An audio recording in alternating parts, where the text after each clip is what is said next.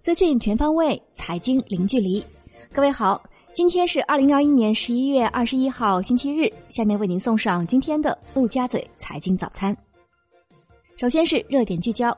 国务院副总理刘鹤向二零二一中国五 G 加工业互联网大会开幕式致辞称，五 G 加工业互联网是传统产业跨越式发展的历史性机遇。我国五 G 网络布局具有先发优势，产业应用场景十分丰富，要充分用好这些有利条件，补齐工业互联网短板，大胆探索颠覆式技术路径，创造性的解决产业难题。刘鹤强调，企业是最活跃的科技创新力量，要强化企业创新主体地位，让各类创新资源向企业集中。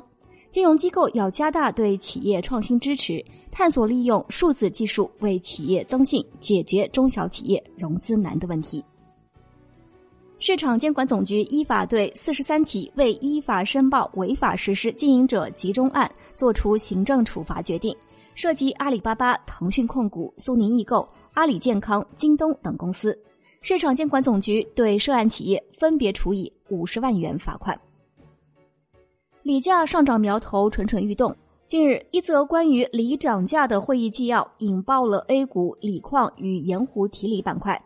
国泰君安有色团队之前在一份电话会议纪要中表示，从本周到十一月下旬，锂价将迎来第三轮涨价。四季度到年前备货将成为锂价迎来第三次上涨的催化剂。本周明显感觉厂家采购情绪加重，询价频次增加。到春节前甚至十二月底，电池级碳酸提锂价格有可能会达到每吨二十五万元。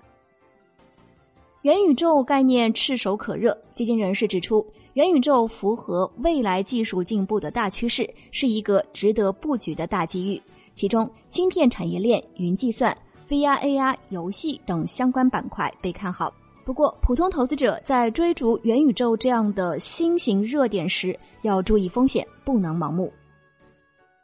环球市场方面，受空白支票公司热潮和公司套现高估值的推动，今年全球 IPO 达到创纪录水平。数据显示，年内已有约两千八百五十家企业。和有特殊目的的收购公司通过 IPO 筹集到超六千亿美元资金，其中电动汽车制造商 Rivian 上市融资一百二十亿美元，为今年最大规模 IPO 案例。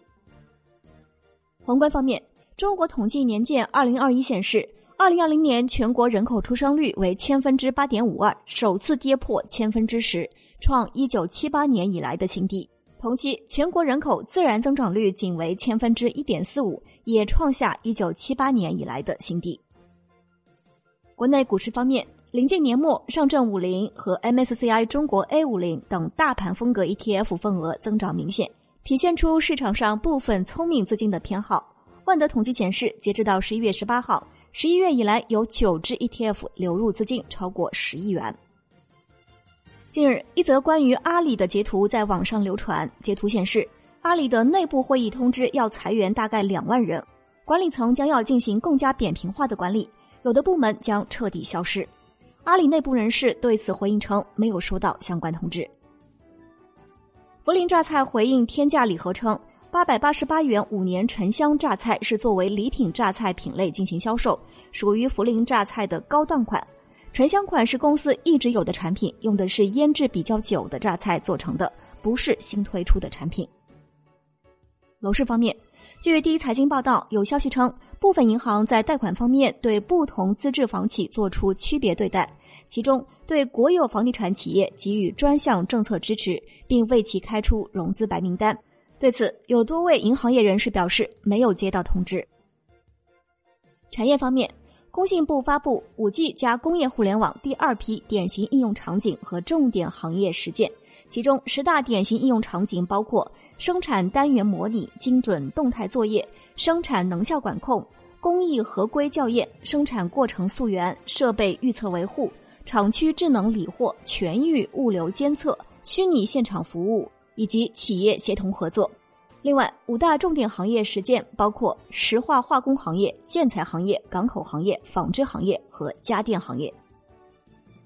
千亿医用耗材市场迎来重磅文件，国家医保局就《基本医疗保险医用耗材支付管理暂行办法》征求意见稿征求意见。医用耗材医保支付管理将走出当前地方各自为政的局面，这是我国医保管理史上首次出台针对耗材的国家级管理办法。全国铁路煤炭多项运输生产指标创历史新高。十一月十八号，中国西煤东运重载大通道大秦铁路运输煤炭一百三十点六万吨。为十一月以来第十三次日运量突破一百三十万吨，同时对口供应的秦皇岛港、唐山港和曹妃甸港存煤回升至一千九百万吨以上。特斯拉首席执行官马斯克表示，公司移动应用程序正重新恢复正常。此前，应用服务器出现了故障，使许多车主无法连接到汽车。据了解，特斯拉 APP 是特斯拉车主体验的重要组成部分。用户可以通过手机应用操作许多汽车控制功能。最后是商品方面，全国猪肉价格连续五周低位回升。据农业农村部监测，十一月第三周全国猪肉价格为每公斤二十四点一八元，连续五周上涨。农业农村部畜牧兽医局副局长辛国昌表示，在供应量大幅增加的前提下，猪肉价格仍然从低位回升，说明消费拉动起了主要作用。以上就是今天陆家嘴财经早餐的全部内容，由万德基金特约播出，感谢您的收听，我是沈丽，下期节目我们再见。